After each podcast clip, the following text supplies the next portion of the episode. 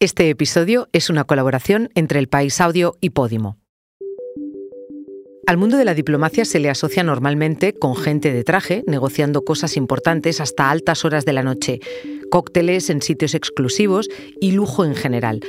Una imagen a la que ha contribuido el cine y la literatura, pero la realidad, por lo menos la realidad de la diplomacia española, es algo más cutre. Miles de estudiantes son becarios cada año tanto en los servicios centrales del Ministerio de Exteriores como en las embajadas y consulados que España tiene en el extranjero. Becarios que sin ningún tipo de remuneración sustituyen o evitan la contratación de personal laboral y con los que la Administración se ahorra millones de euros. Soy Silvia Cruz La Peña.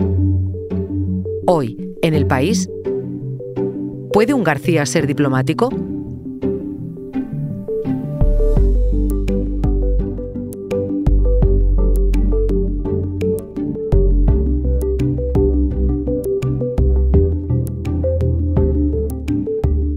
Esta historia la trae mi compañero Dani Sousa. Parte 1. El fraude de los becarios.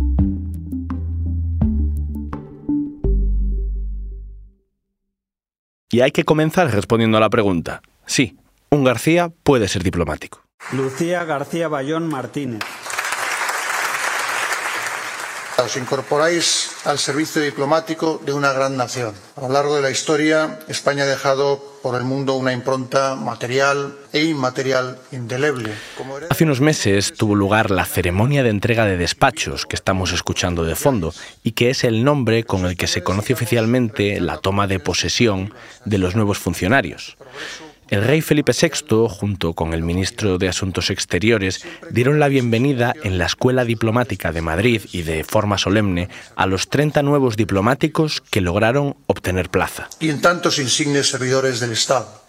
Decía Unamuno que quien estudie las oposiciones conocerá España, y tanto que sigue siendo así, porque aunque el acceso a un empleo público en nuestro país debería responder a los principios constitucionales de mérito, capacidad e igualdad de oportunidades, queda mucho para que eso siga siendo así. Desde el año 2005, la Escuela Diplomática ofrece un máster en Diplomacia y Relaciones Internacionales diseñado especialmente para la preparación de las oposiciones a la carrera diplomática. Las oposiciones a la carrera diplomática están llenas de obstáculos. Siempre lo han estado. Que se lo digan a María Rosa Boceta, que fue la primera diplomática española mujer después de que el franquismo levantara el veto.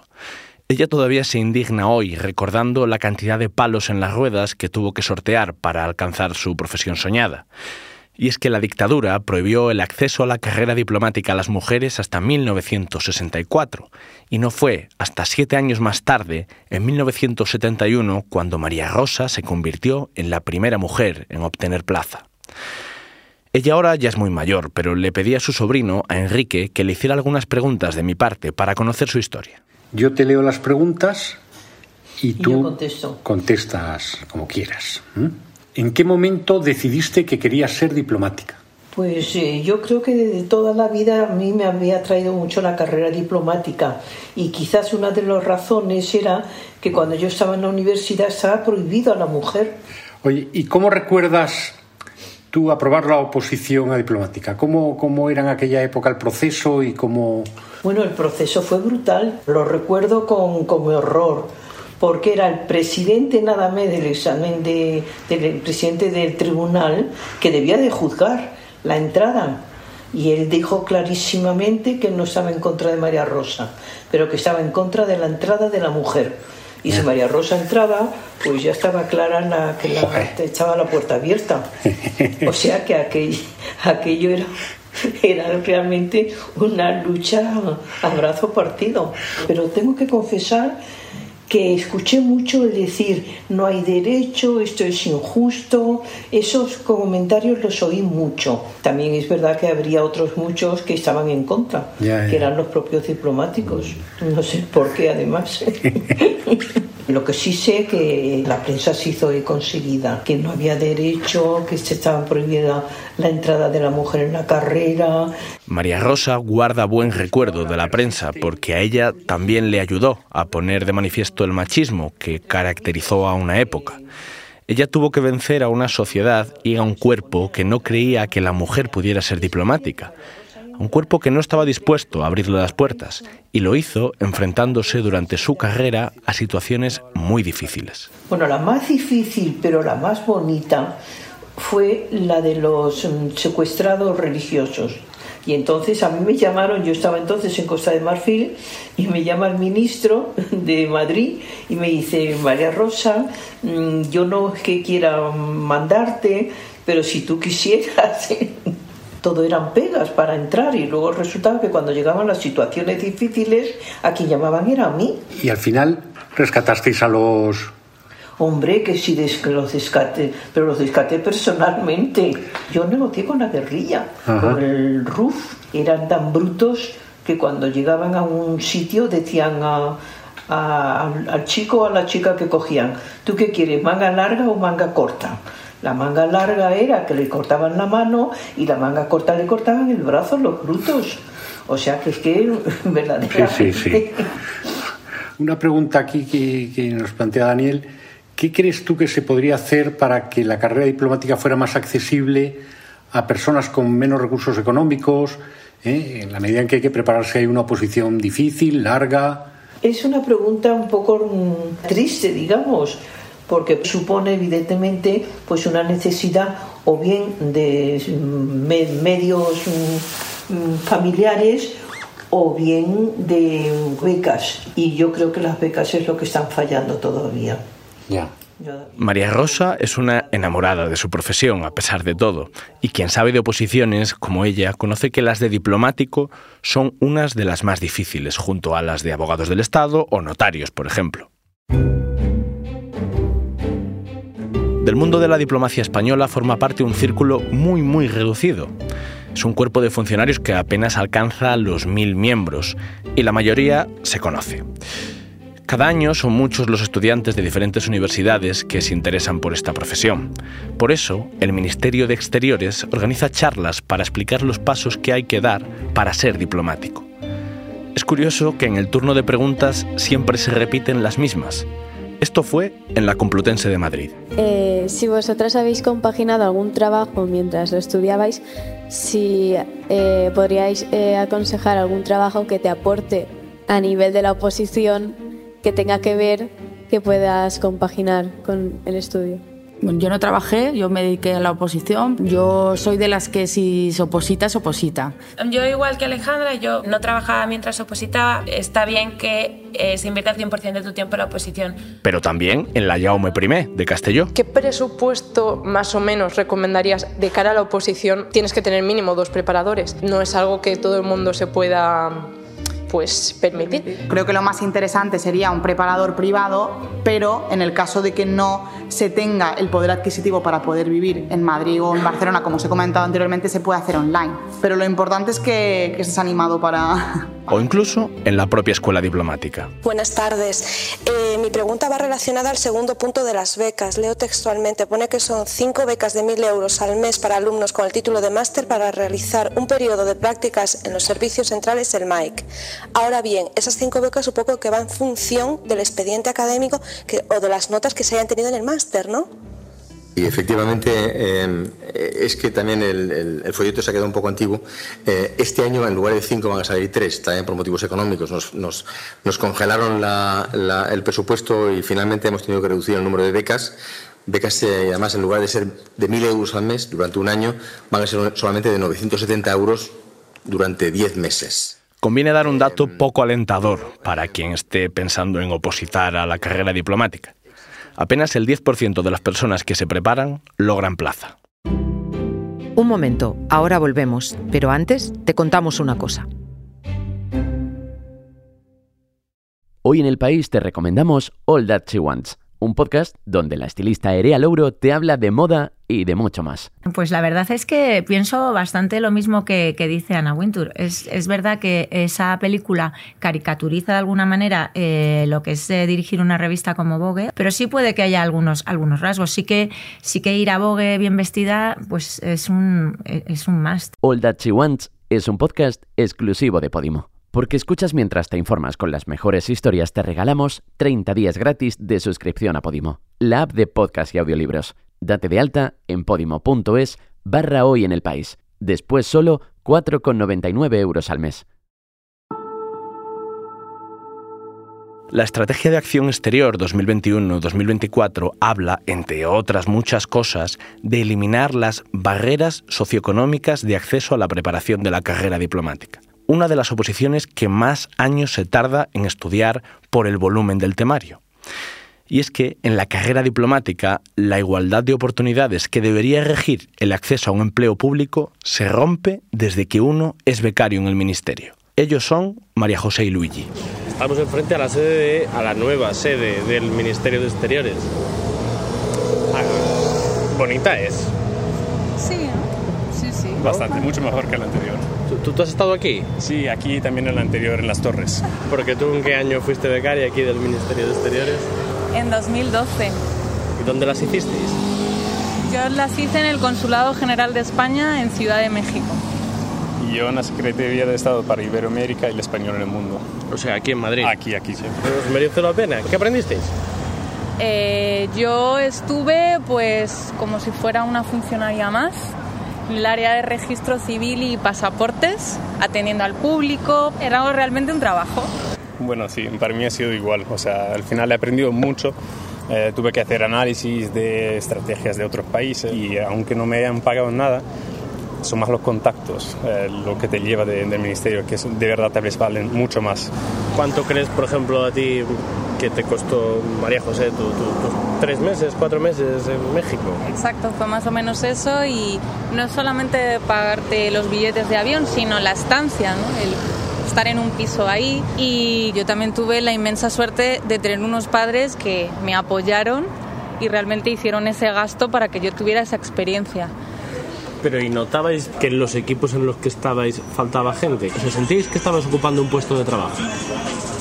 O sea, yo sí, también tenían que esperar unos decretos de reales y bla, bla, bla, eh, para, para poder eh, trabajar con más personas. Y entonces hasta esta fecha, hasta el, básicamente el último mes que yo estuve ahí, sí, faltaba, faltaba personal, eso es cierto. Eh, yo igual que Luigi, efectivamente sentí que era una empleada. Y bueno, y, eh, la carga, por ejemplo, en atención al público muchas veces era pues considerable, era muy duro, acababas agotado. Entonces sí, yo también noté que, que sí, que pues si contrataran a más gente creo que les iría un poco mejor. Entonces creo que les aliviábamos un poco la carga o bastante. Cada año, Exteriores convoca centenares de plazas para que los estudiantes o los recién graduados en la universidad sean becarios en los servicios centrales del Ministerio o en las embajadas y consulados de España en el exterior. Solo en el último verano convocó 379 puestos. Y hay destinos por todo el mundo. Estados Unidos, Brasil, China, Malasia, Tailandia. Muchos de los estudiantes se asoman al mundo de la diplomacia por primera vez o aspiran a ser diplomáticos. Y lo hacen sin ningún tipo de ayuda económica por parte del gobierno. Ser becario en el Ministerio de Exteriores es una ruina que solo se pueden permitir económicamente algunos. Sumad. Avión de ida y vuelta, alquiler, seguro médico, comida, fue el caso de María José, a quien acabamos de escuchar, que estuvo durante varios meses como becaria en el Consulado General de España en la Ciudad de México sin ningún tipo de remuneración. En sus palabras, se sintió una empleada más. Quedaos con eso, porque es importante. El Gobierno ha decidido reducir las retribuciones del personal del sector público, suspender para 2011 la revalorización de las pensiones. Se trata de medidas en que se busca un ajuste, un ajuste drástico en los presupuestos de los ministerios.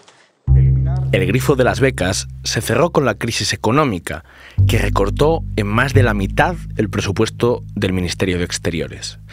En el país hemos tenido acceso a varios informes de aquellos años, de 2010 y 2011, que revela el uso de estudiantes en prácticas en el Ministerio para sustituir o evitar la contratación de personal laboral.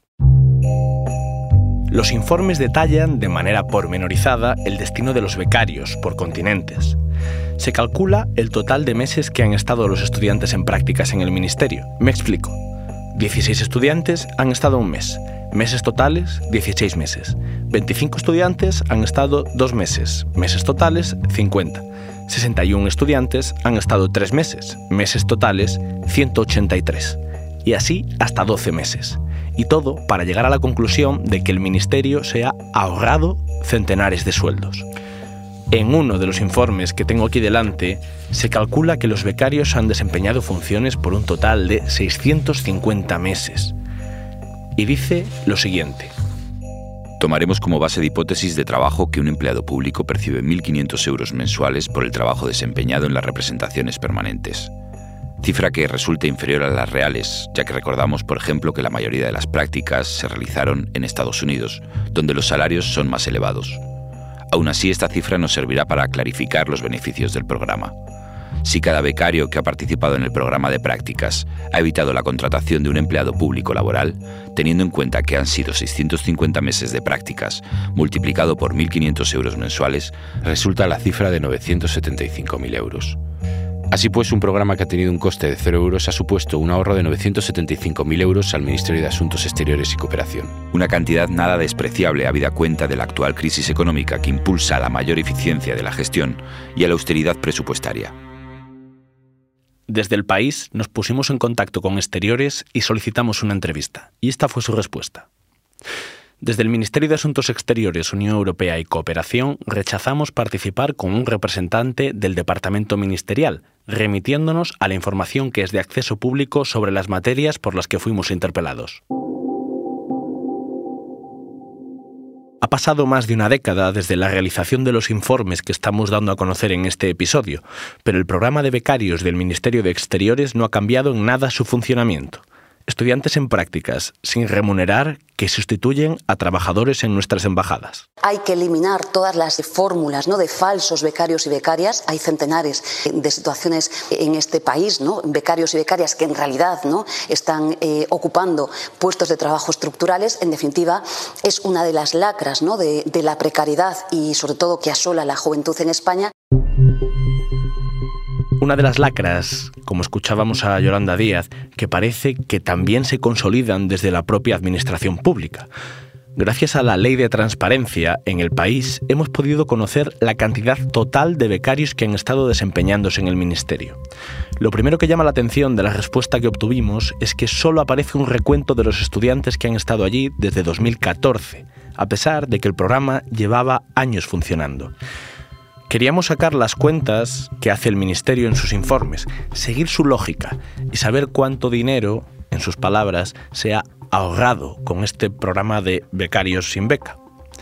En total, desde 2014 hasta el primer cuatrimestre de este 2023, han hecho prácticas universitarias en el Ministerio de Asuntos Exteriores un total de 3.040 estudiantes suponiendo que la duración media de unas prácticas universitarias es de cuatro meses, hace un total de 12.160 meses.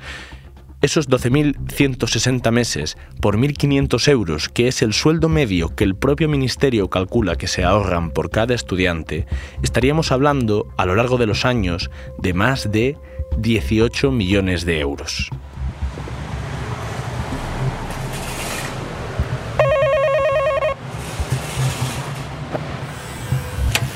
En la calle Princesa de Madrid tiene su despacho el colectivo Ronda, una cooperativa de abogados con mucha historia que se creó a finales del franquismo para defender a los trabajadores y que lucha por combatir la creciente precariedad laboral que asola el mercado de trabajo en España. Quería ir allí para hablar con Esther Comas, que es una de las abogadas del colectivo en Madrid, y quería que me explicara los conceptos básicos y conocer las consecuencias jurídicas de un informe así, que reconoce lo que reconoce, que en exteriores hay estudiantes sustituyendo o evitando la contratación de trabajadores.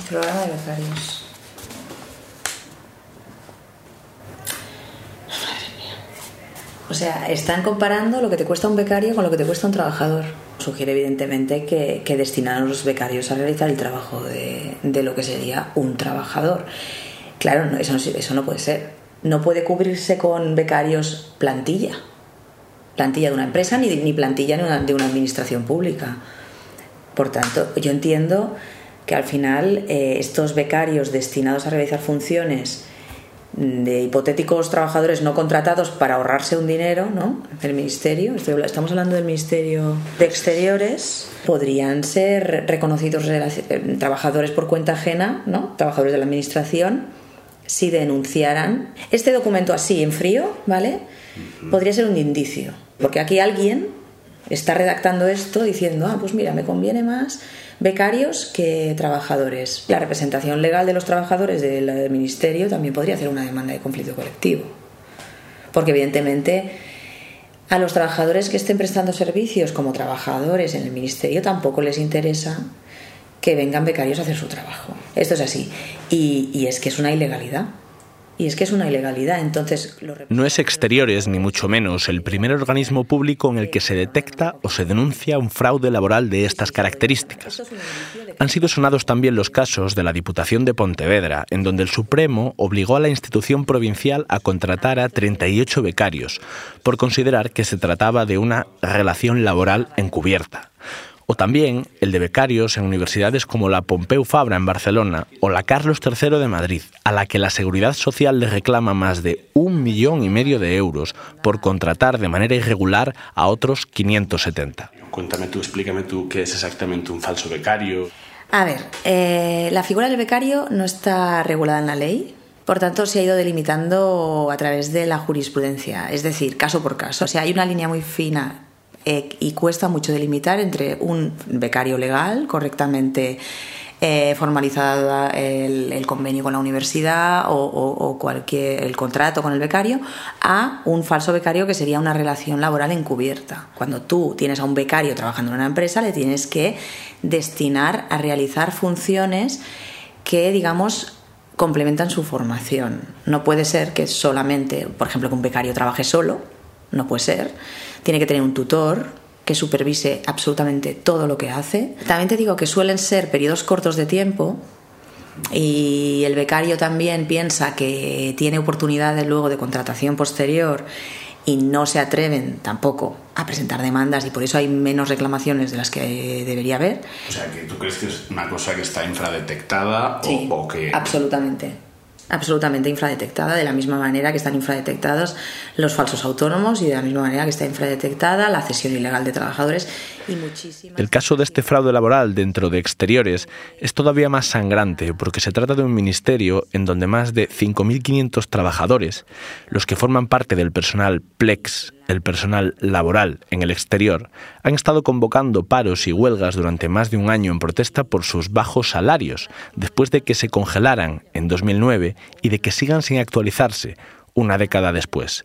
Salarios que ya no dan para vivir en países con un mayor coste de vida, como el Reino Unido, Finlandia, Canadá o Australia, donde incluso denunciaron que cobraban por debajo del sueldo mínimo local. ¿Y qué consecuencias tiene para la empresa o para la institución? Si, se, reclama, ¿no? Evidentemente, si tú has despedido a un becario que no era un, real becario, sino un falso becario, le tendrás que pagar la indemnización del despido improcedente. Además, tendrás que abonar la cotización a la seguridad social de todo el periodo, además de tenerle que abonar el salario que le hubiera correspondido por su categoría profesional esas son las consecuencias económicas. Eh, en 2018, el diputado de Foro Asturias, Isidro Martínez, registró una pregunta escrita al Gobierno sobre la situación de estos estudiantes en prácticas, que no reciben ningún tipo de ayuda económica. Una experiencia profesional en una institución pública que solo se pueden permitir las familias que tengan los recursos suficientes.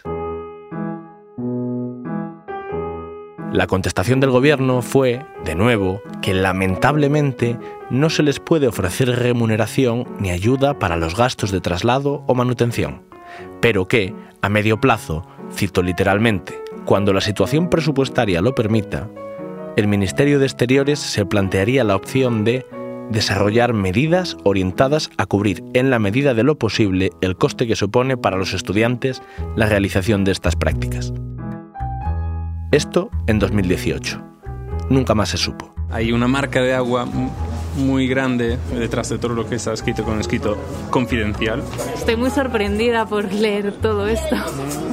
Porque, bueno, por lo menos no, no están escondiendo la, la realidad.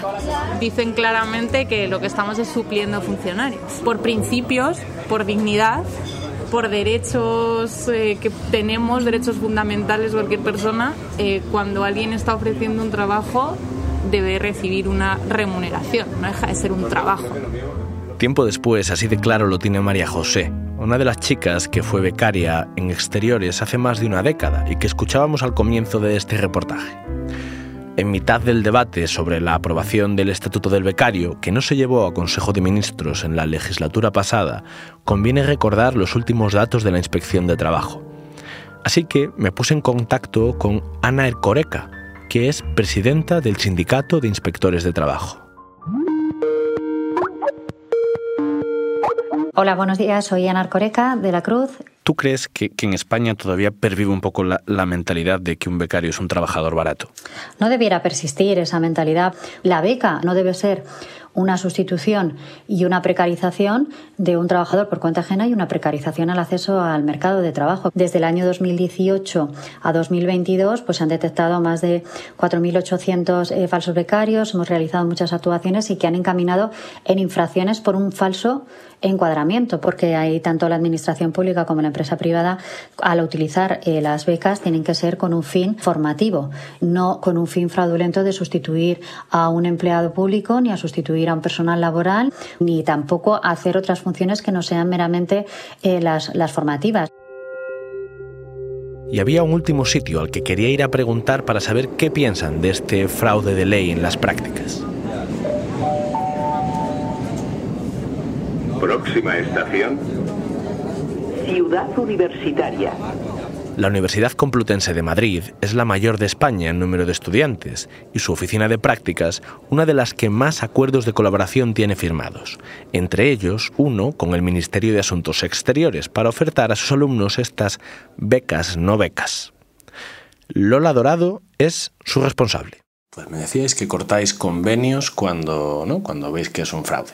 Claro, siempre que los estudiantes nos indican o bien que no se han cumplido las condiciones del programa, puede ser que no está el número de horas que debería estar o simplemente que no, las tareas no son adecuadas a la formación que ha recibido y que está haciendo algo que no tal, pues entonces lo que nosotros hacemos es pedir informes y, eh, llegado el caso, pues rescindir la práctica y el convenio con esa entidad, no volver a trabajar con ellos, claro.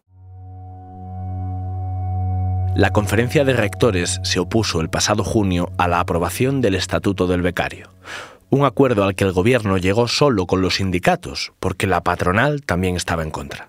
Las universidades se opusieron al acuerdo por considerar que dar más derechos a los becarios conllevará, y cito literalmente la opinión de los rectores, la disminución dramática del número de empresas y sobre todo de entidades públicas dispuestas a acoger estudiantes en prácticas partir de, del fraude o de lo que podría ser el fraude en una minoría de casos no es lo adecuado. O sea, yo creo que, bueno, que, las prácticas inadecuadas pueden existir como en cualquier modalidad incluso de contratación, de fomento para el empleo, o sea que a verlas ahí las habrá, seguramente que sí. Ya te digo que cuando conocemos, pues intentamos actuar efectivamente y acabar con esos convenios.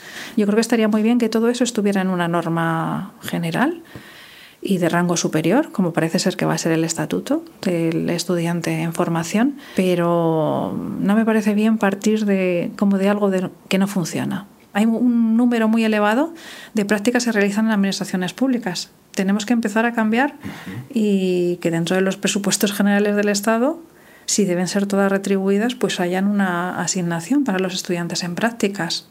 Decíamos al principio que el acceso al empleo público se rige por los principios constitucionales de mérito, capacidad e igualdad de oportunidades.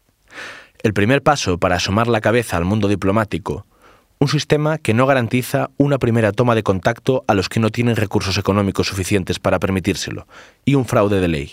Lo que sí yo quiero es animar a la gente a que haga la carrera diplomática, porque es una de las carreras más bonitas que la gente puede de lo que la gente puede imaginarse. Ese es el mensaje final que nos deja María Rosa Boceta, la primera mujer que consiguió acceder al Servicio Exterior Español. Ánimo a los que se puedan animar a hacer la carrera y a Daniel que se que se anime a animar a los a todo el mundo.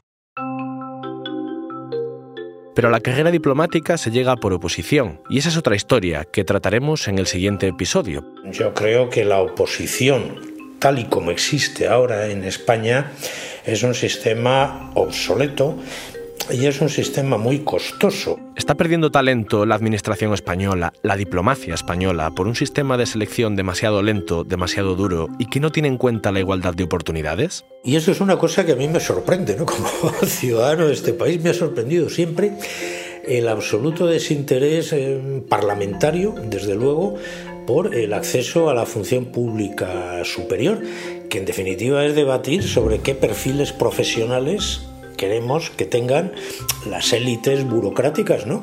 ¿Qué perfil queremos que tengan nuestros diplomáticos o nuestros inspectores de Hacienda, o etcétera, etcétera, ¿no?